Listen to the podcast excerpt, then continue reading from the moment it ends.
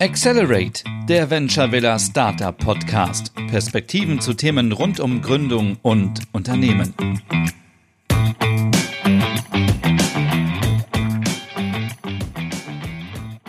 Zusammen und herzlich willkommen bei Accelerate. Schön, dass ihr auch bei der dritten Folge wieder dabei seid.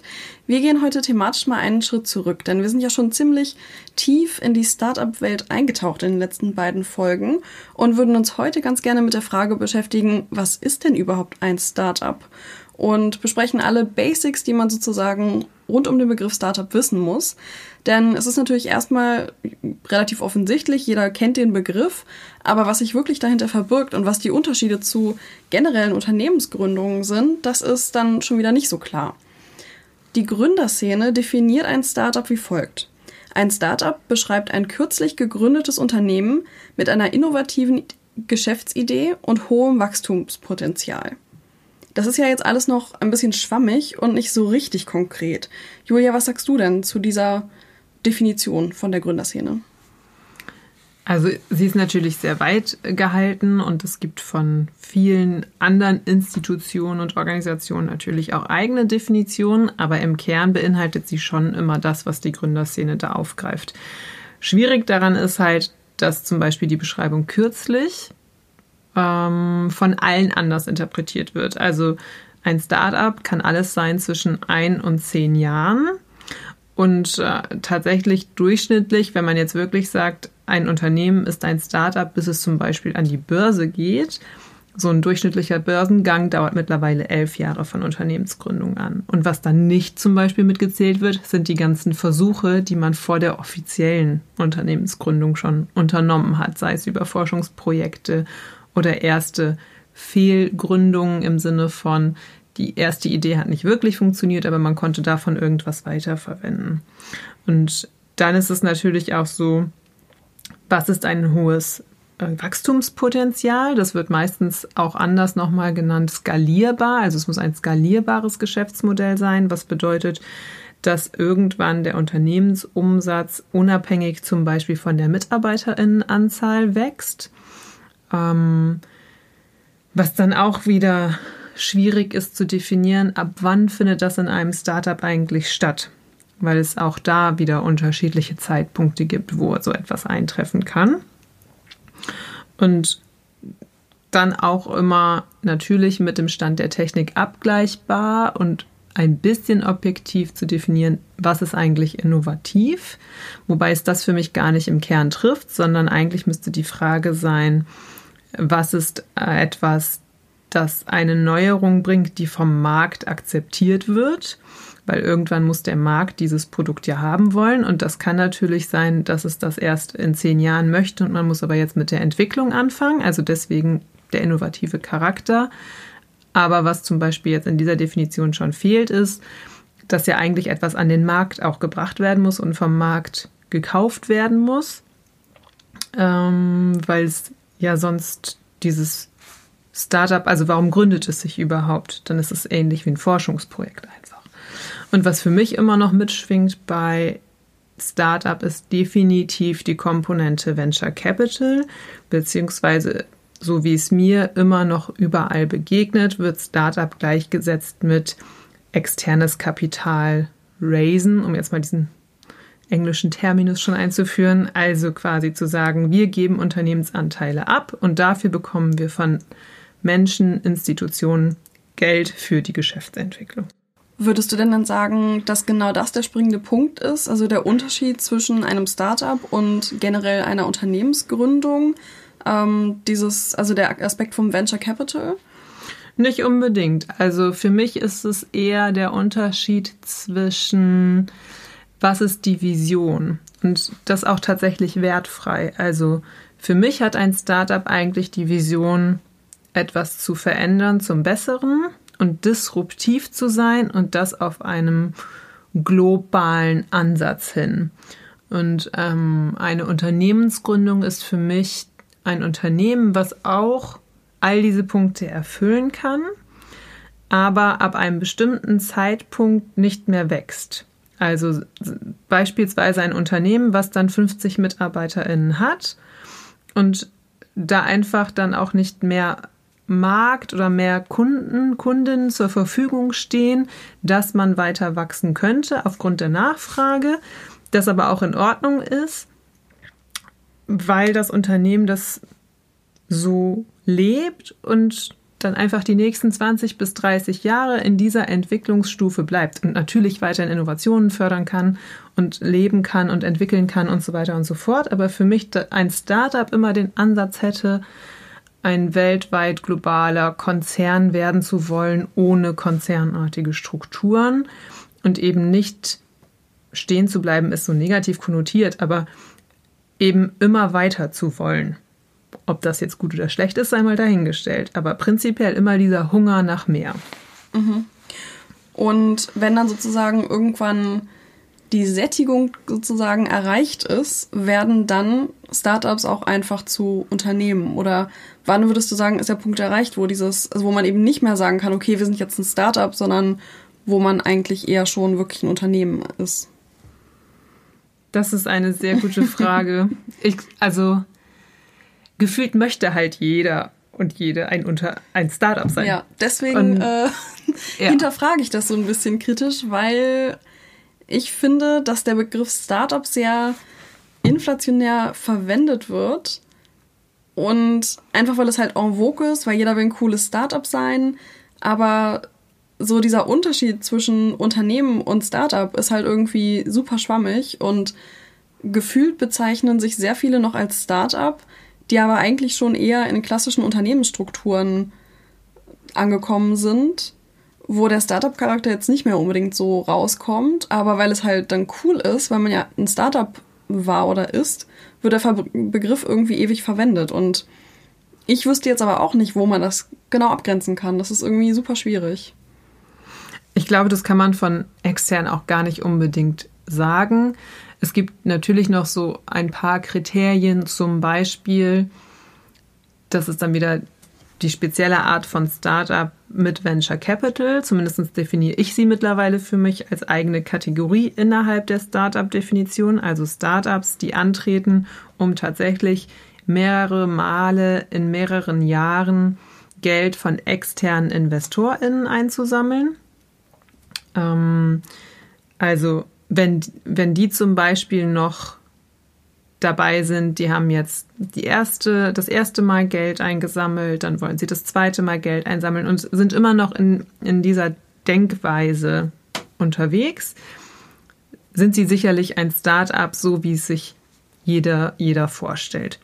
Ähm, und dann ist es aber, glaube ich, oft so, dass eben das, was du auch sagst, es ist halt hip und eigentlich möchten die oder derjenige, der sich so definiert, eher aussagen, unser Denken ist Startup. Mhm. Also gleichgesetzt mit, wir sind agil, wir sind innovativ, wir wollen was bewegen, wir haben auch immer noch Hunger, wir sind mit dabei und ähm, geben alles und das irgendwie zu verwenden, um die eigene Art von Kultur, die man sich fürs eigene Unternehmen wünscht, zu transportieren und zu definieren. Ich glaube, das ist so der Kern. Und ähm, es ist natürlich, wenn man sich anguckt, dass halt die gängigen Definitionen sagen, ein Startup ist ein Unternehmen, was bis zu zehn Jahre alt ist.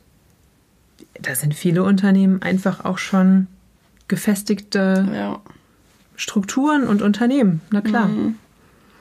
Aber klar, was du sagst, dass es halt auch viel so um diese Mentalität geht, auch vielleicht immer agil zu bleiben oder sich immer wieder neu zu erfinden, immer wieder in neue Richtungen auch zu denken, dass man sich diesen, diesen Unternehmergeist oder Unternehmerinnengeist der Startup-Szene irgendwie beibehält. Das ist wahrscheinlich auch ein großer Faktor, warum viele gegründete Unternehmen sich lange noch als Startup betiteln. Einfach weil es so ein Mindset impliziert, was sie halt beibehalten möchten. Ja, und das Spannungsfeld sieht man ja auch sehr schön, finde ich, in den Diskussionen um N26 und äh, Betriebsrat. Mhm. ähm, was natürlich auf den ersten Blick für ein Startup wie N26, was sich als Startup versteht, was sich als schnell und innovativ versteht und dann mit so etwas vermeintlich angestaubtem wie einem Betriebsrat konfrontiert wird, mhm. das natürlich anderes, alles andere als nett findet. So, ja, ich sehe da eher ganz viele Vorteile im Sinne von, ein Betriebsrat kann dabei helfen, eine Kultur auf Augenhöhe zu etablieren und gemeinsam etwas zu gestalten und finde das jetzt per se alles andere als schlimm, dass es solche ja. Ideen und Entwicklungen gibt. Aber natürlich ist es etwas, was dem Markenkern, wenn man so sagen möchte, Start-up widerspricht. Ja, ja. So. Und ähm, das zeigt ganz schön das Spannungsfeld, was aber natürlich mit einhergeht. Wenn ich wachse, habe ich mhm. mehr MitarbeiterInnen und muss mich auch um solche Dinge kümmern, ja. ja. Und das ist ähm, nicht einfach. Die Startup-Welt bedient sich ja ganz gerne an Tiernamen bei der Beschreibung ähm, ihrer Startups. ähm, das, den Begriff Einhörner, das kennen, kennen wir ja eigentlich alle oder die meisten.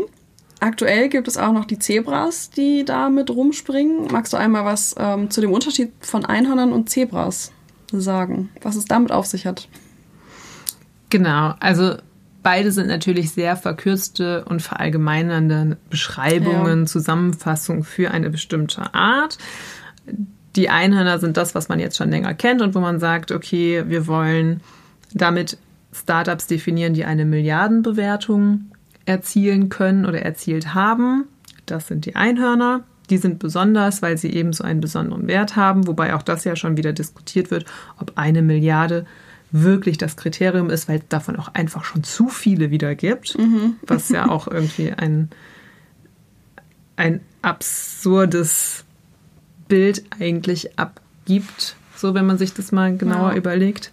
Ähm, und dann gibt es im Moment, das sind zumindest die, die am populärsten jetzt gerade als ähm, weitere Variante ins Feld geführt werden. Und das sind die Zebras, die eben eher verfolgen, nachhaltig und auf Umsatz bzw. auf Wirtschaftlichkeit fokussiert zu schauen und zu sagen, ein Startup kann schnell wachsen, kann skalierbar sein, aber das kann es auch, indem es organisch wächst und gar nicht unbedingt Kapital von externen InvestorInnen benötigt und vor allem nicht möchte. Also ganz oft wird ins Feld geführt, dass die GründerInnen der Zebras bereits schlechte Erfahrungen mit externen InvestorInnen gemacht haben oder aus anderen Überlegungen heraus zum Thema äh, zum Beispiel Nachhaltigkeit es passender finden und schlüssiger finden, nachhaltig und organisch zu wachsen und nicht mit hohem Geldverlust äh, in den ersten Jahren, was nur durch externes Kapital ausgeglichen wird und nicht durch Umsatz und Einnahmen, da einfach einen Gegenpol zu bieten und zu sagen, dass das nicht ihr Ziel ist, wie sie sich finanzieren wollen.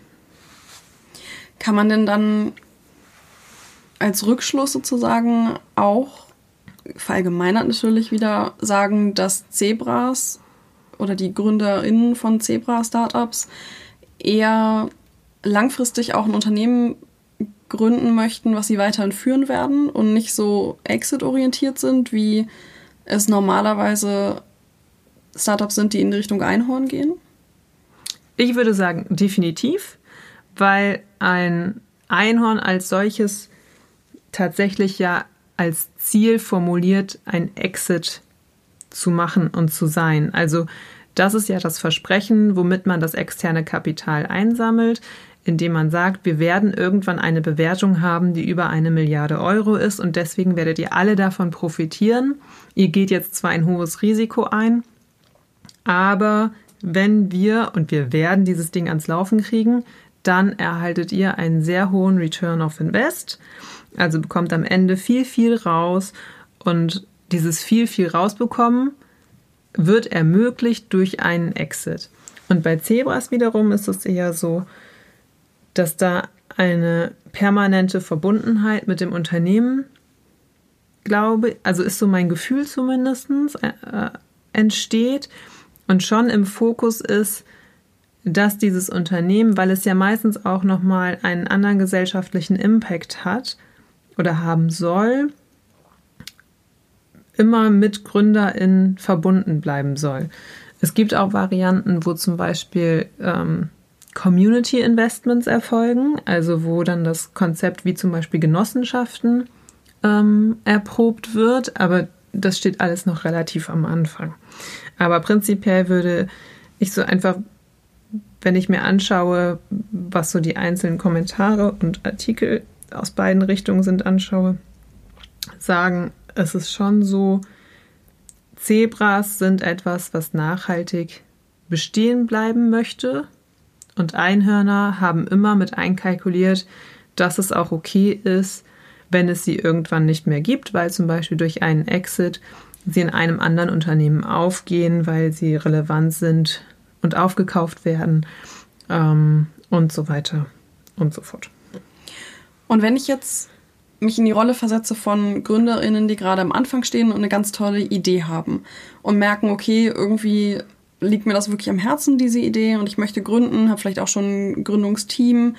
Wie finde ich denn raus oder wie kann ich ja, wie kann ich das rausfinden, ob ich eher ein Einhorn sein möchte oder eher ein Zebra? Denn gerade am Anfang ist es ja wahrscheinlich so, dass jeder Gründer und jede Gründerin hinter der Idee steht und dafür brennt, aber vielleicht noch nicht so den Blick in die Zukunft irgendwie hat, was sozusagen realistisch ist, wie man dieses Unternehmen aufbauen kann. Also natürlich ist dafür wichtig, erstmal zu wissen, es gibt Alternativen zu dem normalen Exit-Startup-Entwurf, der die große Masse anspricht und den die große Masse kennt. Also erstmal das Wissen darum, es gibt Alternativen, ist, glaube ich, mhm. entscheidend. Ähm, und dann ist es ja so, dass es auch verschiedene Programme, Anlaufstellen, Fördermöglichkeiten, Beratungsmöglichkeiten gibt, die einem weiterhelfen, auch rauszufinden, prinzipiell erstmal, ist mein Unternehmen überhaupt ein Start-up? Und dann im nächsten Schritt, so wie wir es ja auch in der Venture Villa machen, zu schauen, okay, unser Unternehmen ist ein Start-up, wollen wir aber überhaupt externes Kapital aufnehmen oder wollen wir organisch wachsen? Und da ist es immer von Vorteil, sich im Vorfeld anzuschauen, wer steht eigentlich hinter den Förderangeboten mhm. oder den Betreuungsangeboten. Also ist daraus schon erkennbar, ist es zum Beispiel ein Fonds, der sich immer beteiligt, das mhm. heißt, der immer Venture Capital zur Verfügung stellt und wodurch ich automatisch in ein Beteiligungsverfahren hineinkomme. Oder ist es erstmal nur eine Orientierungsphase oder, oder, oder? Mhm. Du hast jetzt gerade schon die Förderungsmöglichkeiten und auch Beratungsmöglichkeiten für Gründerinnen und Gründer angesprochen. Da gibt es ja auch sehr viele verschiedene. Wo weiß ich denn, also wie kann ich denn erfahren, wo der beste Anlaufpunkt für mich ist und was ist zum Beispiel der Unterschied zwischen einem Inkubator und einem Accelerator, was ja so die Hauptschlagworte eigentlich sind, was ähm, Startup-Förderung betrifft? Ja, allgemein kann man sagen, erster Anlaufpunkt sollte immer Wirtschaftsförderung, Industrie- und Handelskammer oder Handwerkskammer und Universitäten und Hochschulen sein. Also alle diese Einrichtungen haben eigentlich immer Stellen, wo man sich zum Thema Gründung beraten lassen kann. Da kann man auch mehrere äh, in Anspruch nehmen, einfach um auch verschiedene Meinungen sich zu dem Thema einzuholen und auch zu der eigenen Idee, weil genauso wie wir ja jetzt hier gerade über unser Verständnis und Idee von Startup sprechen, ist das natürlich überall so, dass es jede, jeder für sich selbst auch wieder ein Stück weit definiert, ähm, weshalb da viele verschiedene Perspektiven immer gut sind. Und dann ist es ja noch so, dass dann auch in den Betreuungs- und Fördermöglichkeiten es eine ganz große Bandbreite gibt von finanzielle Unterstützungsleistung, sowas wie das Gründungsstipendium in Niedersachsen, bis hin zu engmaschiger ähm, strukturierten Betreuungsmöglichkeiten, wie zum Beispiel unser Accelerator-Programm, wo man 100 Tage intensiv Workshops und Mentoring erhält. Ähm, und dann gibt es natürlich dann auch nochmal in diesen Betreuungsstrukturen, wie du es angesprochen hast, mit Inkubator und Accelerator verschiedene Punkte. Aus meiner Sicht auch da wieder keine allgemeingültigen Definitionen, wie es alle gleich verstehen. Aber für mich ist ein Accelerator, es gibt ein bestehendes Team und dieses arbeitet und erhält Mentoring. Und ein Inkubator ist für mich zum Beispiel, äh, wenn auch die Möglichkeit besteht, dass zum Beispiel Teammitglieder noch ausgetauscht werden, weil es vielleicht irgendwie demjenigen, der den Inkubator betreibt, ähm, besser gefallen würde, wenn jetzt vom eigenen Inkubator-Team noch jemand mit ähm, BWL-Sachverstand ins Team reinkommt mhm. und da wirklich dann auch Personen ausgetauscht werden, beziehungsweise der oder diejenige, die den Inkubator betreiben, eigenes Personal vorhält, was mit in die Teams reingeht und dann Teil des Gründungsteams wird quasi. Und wenn man sich jetzt so ein stereotypisches Startup vorstellt, dann sind das ja meistens junge Leute, die irgendwie wahrscheinlich gerade noch in der Uni sind oder in der Hochschule, die eine ganz tolle Idee haben und dann erstmal gründen. Aber es gibt ja wahrscheinlich auch viele Menschen, die schon ein bisschen älter sind, die dann aber auch irgendwie eine gute Geschäftsidee haben, die ja dann auch gerade schon mehr Berufserfahrung haben und dann vielleicht auch einen anderen Blick für verschiedene Märkte beispielsweise haben und ihre Erfahrungen da sehr gut einbringen können. Wie können die denn am besten vorgehen? Weil du hattest ja eben auch schon angesprochen, dass halt erste Anlaufpunkte zum Beispiel die ja, Universitäten auch sind, aber für die fällt das jetzt sozusagen weg. Also wie kann ich als nicht mehr stereotypischer Gründer oder Gründerin das Ganze angehen. Genau, das wären dann die Wirtschaftsförderungen mhm. auf jeden Fall, die ich da sehen würde. Wobei es ja auch witzigerweise so ist, wenn ich es richtig im Kopf habe, ist das Durchschnittsalter bei GründerInnen Mitte 30, Anfang 40. Oh, okay, also, das hätte ich nicht gedacht. Ähm, wir recherchieren das vielleicht nochmal und gegebenenfalls ja. schneiden wir es raus, aber wenn mich jetzt nicht alles täuscht, ist es so. Und ähm, ganz oft sind es dann Menschen, die eben Arbeitserfahrung gesammelt haben in Unternehmen und Konzernen und dann ausgründen, beziehungsweise mit einer eigenen Idee gründen. Und die haben einfach schon ein sehr großes Netzwerk, aus dem sie sich mhm. dann Berater und Beraterinnen suchen und schauen, wer ihnen weiterhelfen kann. Und dann, was ich auch gerade so wahrnehme, ist, dass es halt so ein paar ja, gehypte Startups gibt mit ein paar tausend MitarbeiterInnen. Und alle, die da irgendwie mal als irgendwas gearbeitet haben, dann schon so ein Siegel als in die kann man investieren erhalten. Ja. Als ob sie das jetzt qualifiziert, weil sie da gearbeitet haben, egal wie lange und in egal welcher Position dass sie wissen, wie man ein Startup aufbaut.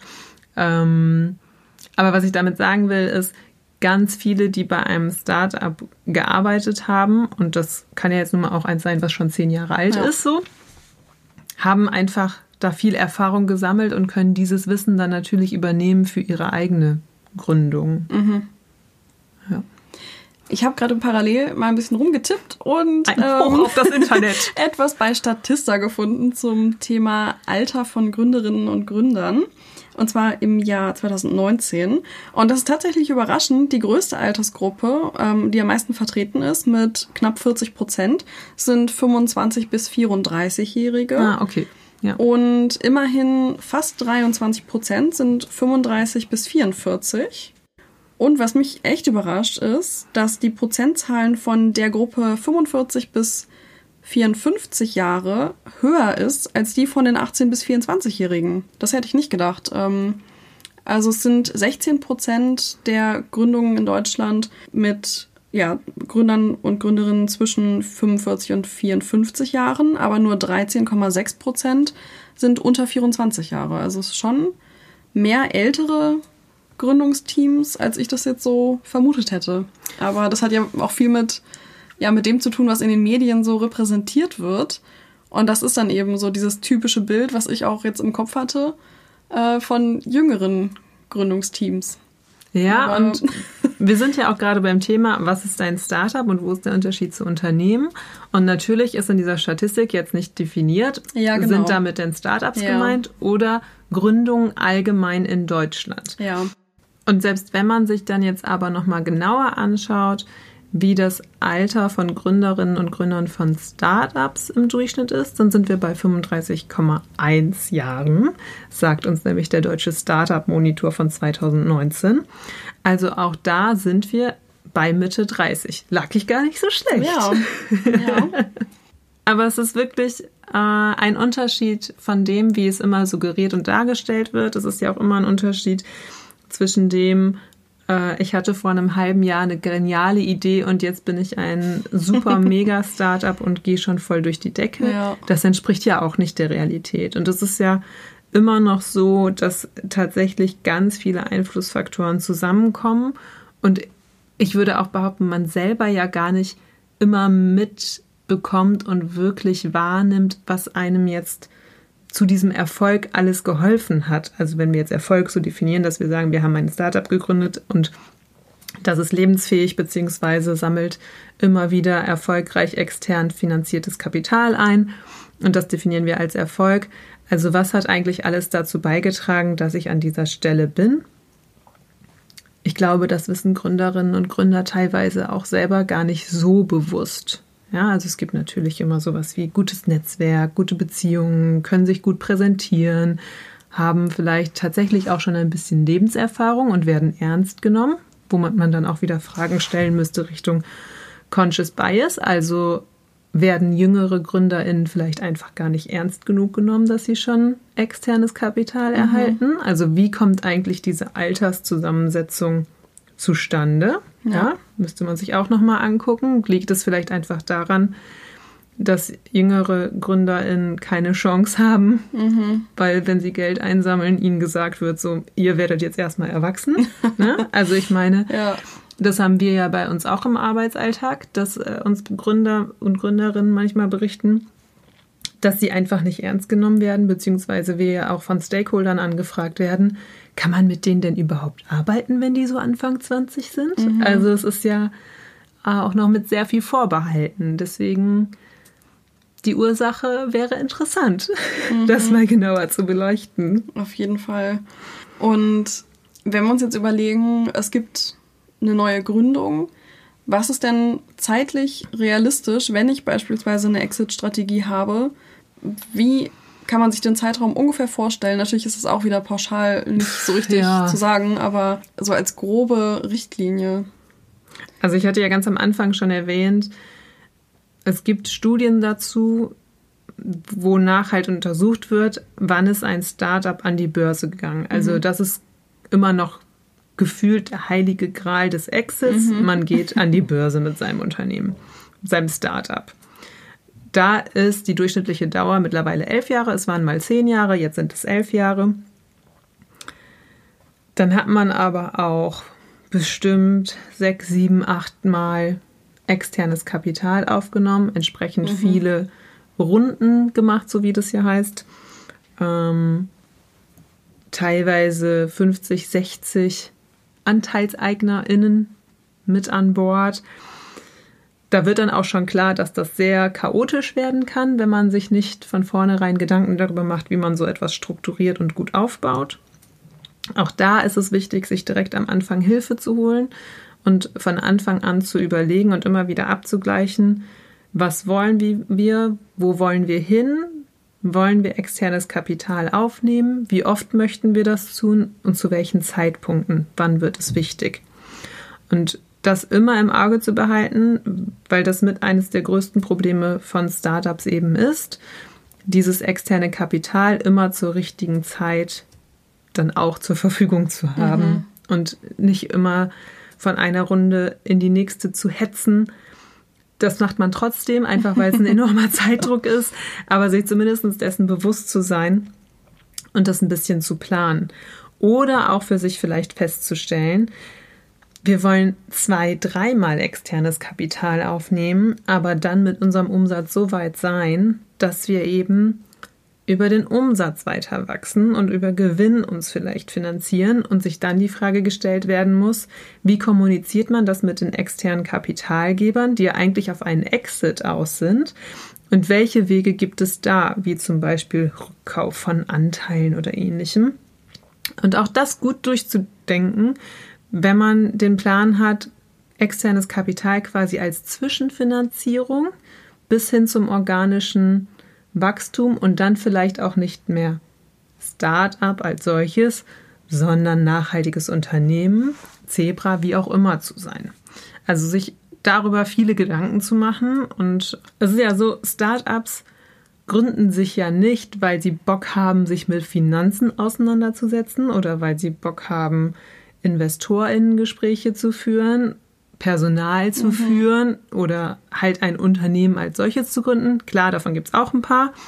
ähm, Lifestyle-Startups, auch eine eigene Kategorie, oh. die quasi Startups sind, weil Startup sein geil ist. Ja. Ähm, und dann feststellen, dass es doch äh, Dinge gibt, die man irgendwie machen muss, die dann gar nicht so cool sind. So, ja, äh. oder sie haben es halt richtig drauf, sammeln ein bisschen Geld ja. ein und sind dann halt weg. Ja. Aber naja, also äh, das war noch ein kleiner Exkurs. Aber was ich eigentlich sagen wollte ist, dass Startups sich eigentlich gründen, weil einige Menschen zusammen denken, sie haben eine brillante Idee und diese gerne umsetzen möchten. Und alles, was dazugehört, von Finanzen über Personal bis hin zur Organisation, immer zweitrangig ist. Und wir es auch als unsere Aufgabe verstehen, von Anfang an mit auf den Weg zu geben, dass das aber essentielle Gedanken sind, die man sich machen muss und die man permanent reflektieren muss. Mhm. Aber ich finde, viel von dem, was du gerade gesagt hast, räumt schon ein bisschen mit diesen ähm, ja, generellen Vor äh, Vorurteilen oder ja, so Vorstellungen, die man eben hat vom Startup-Leben, ähm, damit auf, weil wenn wir uns jetzt vorstellen, dass es bis zum Exit durchschnittlich bis zu zehn Jahre dauert, dann ist ja diese Idee von, ich gründe jetzt ein Startup und in zwei Jahren habe ich die fette Kohle, meine Idee wurde irgendwie umgesetzt und ich muss den Rest meines Lebens nicht mehr arbeiten. So nach dem Motto ähm, ist ja oft so diese Vorstellung, die suggeriert wird, auch das, was man in den Medien so mitbekommt von verschiedenen Formaten. Und das wahre Leben ist eben nicht so. Es ist ein mühsamer Prozess und man muss sich irgendwie dessen bewusst sein, dass es ein langer Prozess ist, der sehr viel Arbeit erfordert. Ähm, auch nicht zu normalen Arbeitszeiten, wie man es vielleicht als Angestellte oder Angestellter hat, sondern dass es zum Teil Tag und Nacht einfach Arbeit bedeutet und man sich eben auch mit Themen auseinandersetzen muss, mit denen man sich vielleicht ursprünglich gar nicht auseinandersetzen wollte, die du eben ja auch genannt hast. Also, dass man sich dessen von Anfang an eigentlich bewusst sein muss, dass es eben keine schnelle Nummer wird, sondern halt ein langfristiger Prozess, auf den man sich vorbereiten muss.